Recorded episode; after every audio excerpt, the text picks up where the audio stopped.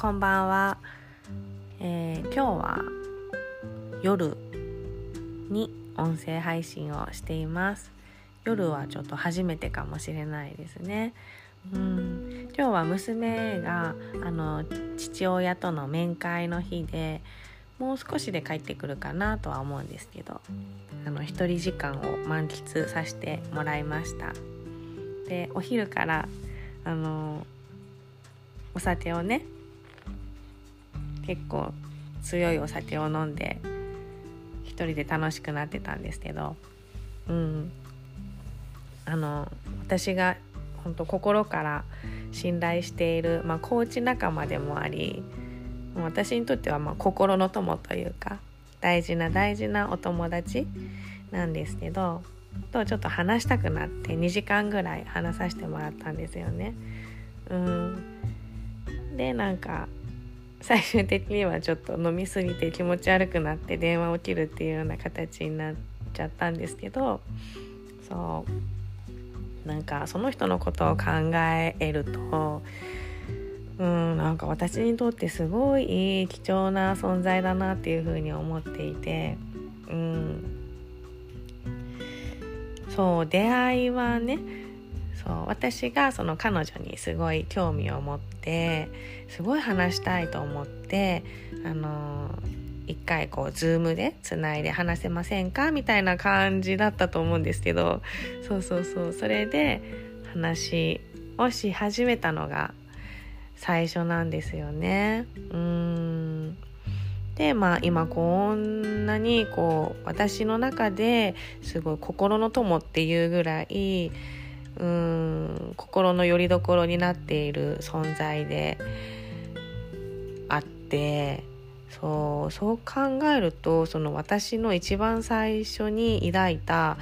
あのこの人と話してみたいっていうその直感ってそう間違えてないんだなってすごい思います。うん。そうなんですよね。そうでなんかその人との関係性で何がいいかって言ったらそういつでもこう戻れる場所なんですよね。うん実際一回会ったことがあるというか一回顔を見たことある同じ場所にいたことがあるぐらいのね関係なんですけどもう夜中までずっと話していたりとかそう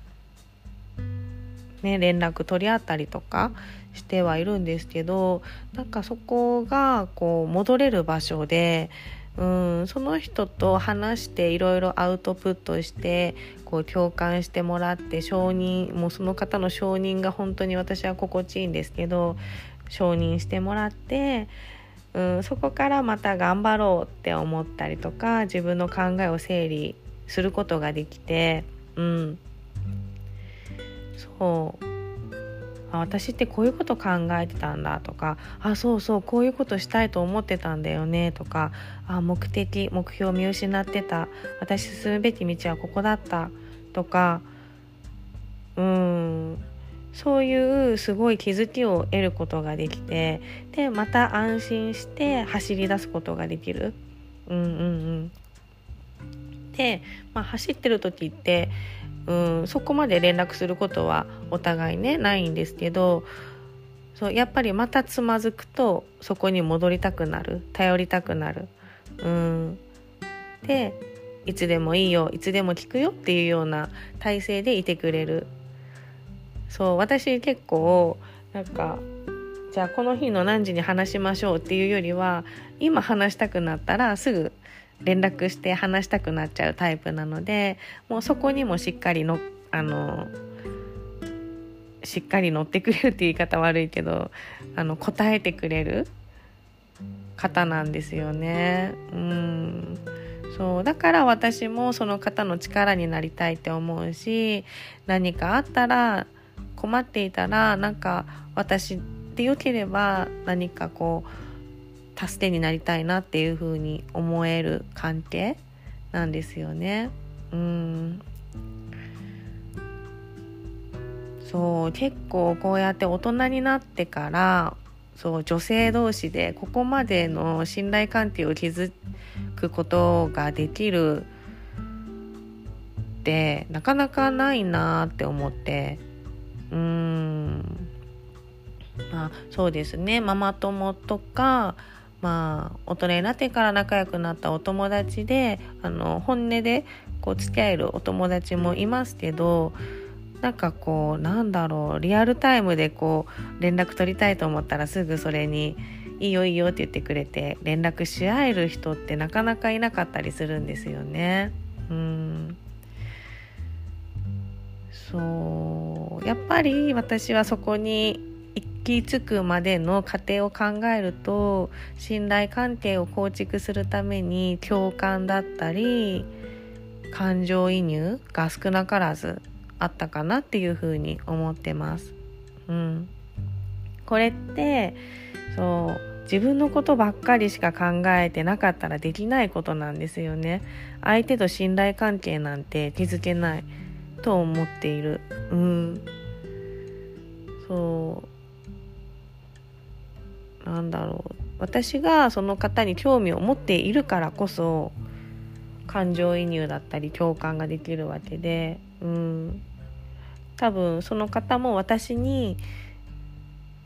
興味がある、うん、私を知りたいって思ってくれているからこそそう私の心の中にスッと入ってきてくれるような感覚。うん。この人じゃなきゃダメだ。この人に話したいって思える。そんな関係性なのかなっていうふうに思ってますそうだから私はすごいその感情移入とか共感っていうのはすごく大事なことなのかなっていうふうに思いますね。うん。そうそうなんですよね。うん。ねえなんかいつもいつもそれこそ私もう一人の私が私に声をかけてくれるような感覚でその方はいつも話してくれるのでもうただただ温かいただただ大切な存在でしかないなっていうふうに思ってます。うん。ね。あ私がその方にできることって何なんだろうって考えたりもしますね。うん。やっぱその関係性がすごい理想かなっていうふうに思います。うん、お互いお互いの道を歩んでいるんだけれどもお互いがそれぞれ相手に興味だったり知りたいなっていう思いがあってうん。それがあるからこそ一緒に悲しみを分かち合えたりとか喜びを分かち合えたりとか。うん。そうそういうのもありますね。すごい悲しかった時に悲しみを半分こしたりとかいやこういうことあってめっちゃ嬉しかったんだよっていう時に一緒に喜んでくれたりとか。そう。それはもう共に感じる共感なので、うん、悩んだ時は一緒にどうしようね。どうしたらいいんだろうね。って悩む、うん、これも共感。うん。で共感できるからこそ感情が移入する。そう。相手の中に入って入ることができる。うん。だからそう。これをしていると自然と信頼関係が築けていて自然と相手が必要になってくると思うんですよ。ただこれは別に依存ではないと思うんですよね。私が彼女に依存してるわけでもないし彼女が私に依存してるわけでもない。うんなんでかって言ったらそれぞれ歩みたい道があったりとかあの実現させたい夢があるからこそだと思うんですよね。うん。そう。だから自分を持って自立自走している上での依存関係ってすごいいいのかなっていうふうに思ってます。うん。そうですね。うん。そんな風に思います。うんだからこう自走すること自分を知る知ること自立することっていうのはもう本当に何回も何回も言ってますけどいい大切なことだなって思いますね。で彼女は私のもう本当に心強い貴重なコーチだなって思います。うんなんかコーチングスキルとか質問力とか全然関係ないんですよね。うん。そう。その人の在り方がもうコーチなのかなって思ってます。なので多分その方は私だけじゃなくってきっとこう悩んでる人困ってる人同じ環境にある人に、うん、私は、うん、確実に素敵なコーチングを届けれるうんスキルを持ってる能力を持ってる人なのかなっていうふうに思います。うんまあ、ちょっとまた酔っ払ってしまってまだ酔いが覚めていないので少し興奮気味に話しちゃったんですがねそろそろ娘が帰ってくるのでお母さんの顔にね戻りたいなっていうふうに思います。はい。ちょっとほろ酔いで今日は音声配信しました。ね。うん本当に本当に心からありがとうございます。はい。では今日も聞いてくれてありがとうございました。はい。では失礼します。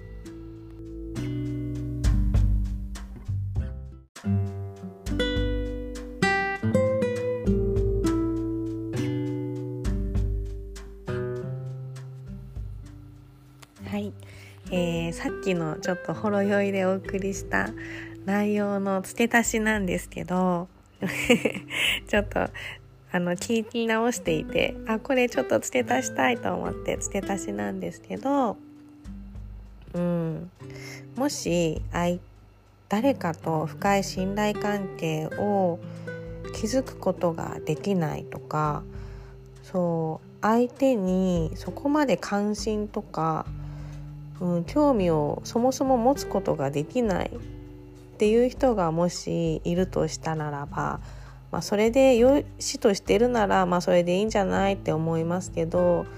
もしそう深掘りをしていった時に本当は自分は相手を知りたい相手に興味を持ちたいんだよねでもできないんだよね、うん、誰かと深い関係性を築きたいんだよね。でもできないんだよね。っていうふうに困ってる人がいるとするならばうん。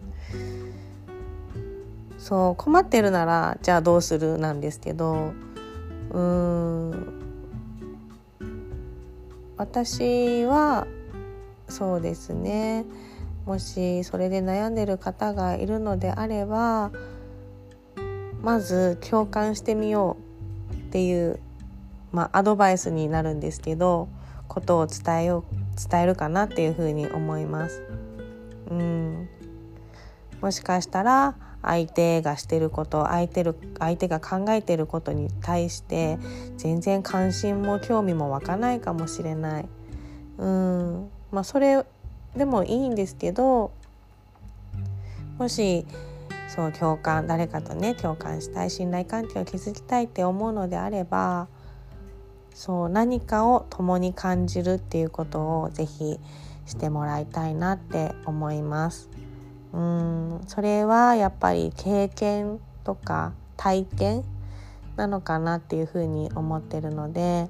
なんかこう一緒にね映画を見て